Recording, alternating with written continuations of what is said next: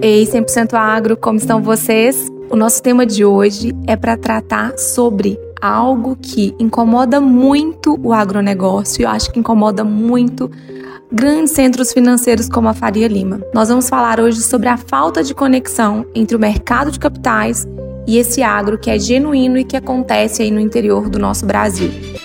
100% agro. Se é agro, a gente comunica. A ideia hoje aqui é a gente desmistificar um pouco essa distância e tratar da importância que há na aproximação desses dois elos.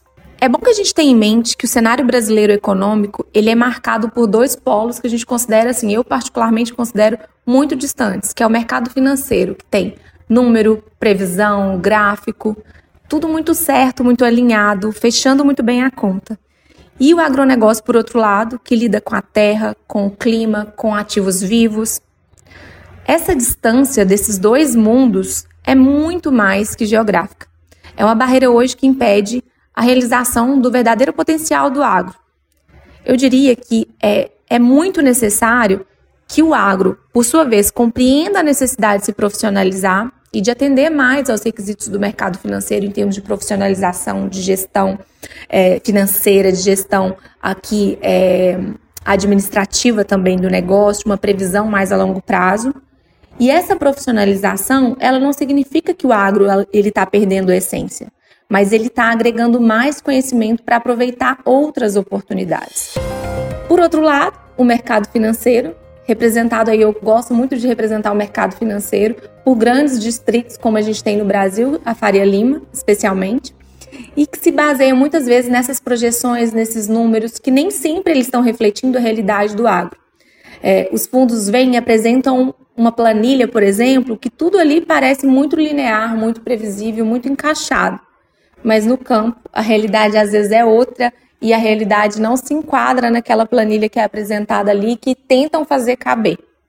Então, na minha visão, o mercado financeiro hoje ele precisa entender que o agro ele é muito dinâmico, ele é influenciado por fator imprevisível, é, além de toda uma, uma questão climática, a gente tem fatores econômicos que também são imprevisíveis, questões de custos relacionados também, que há ainda hoje uma grande imprevisibilidade. Então é crucial que o mercado financeiro ali representado pelos investidores, eles compreendam essas limitações de previsibilidade e que estejam mais abertos a trabalhar soluções que não sejam tão fechadas, mas que sejam mais criativas para atender aí a necessidade do mercado e, claro, se amoldar muito mais nesse cenário dinâmico que é o agro. Mais do que nunca é fundamental a gente construir essa ponte e aí, para a gente construir essa ponte, o agro precisa se conscientizar da importância de profissionalizar, enquanto o mercado financeiro precisa pisar um pouquinho mais na realidade do agro. Eu vejo que os produtores rurais, eles querem investir em inovação, em sustentabilidade, mas falta ali muito conhecimento para eles conseguirem acessar esses mercados.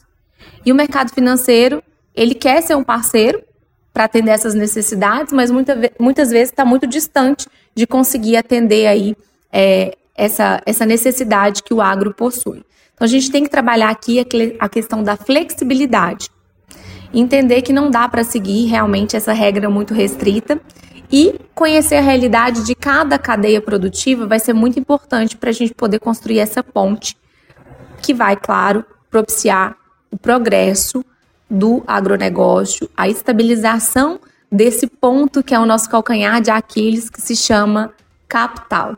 O agro sobrevive de capital e para isso a gente precisa aproximar essas pontas para alcançar um equilíbrio que vai beneficiar a todos indistintamente, então o mercado financeiro e o agronegócio.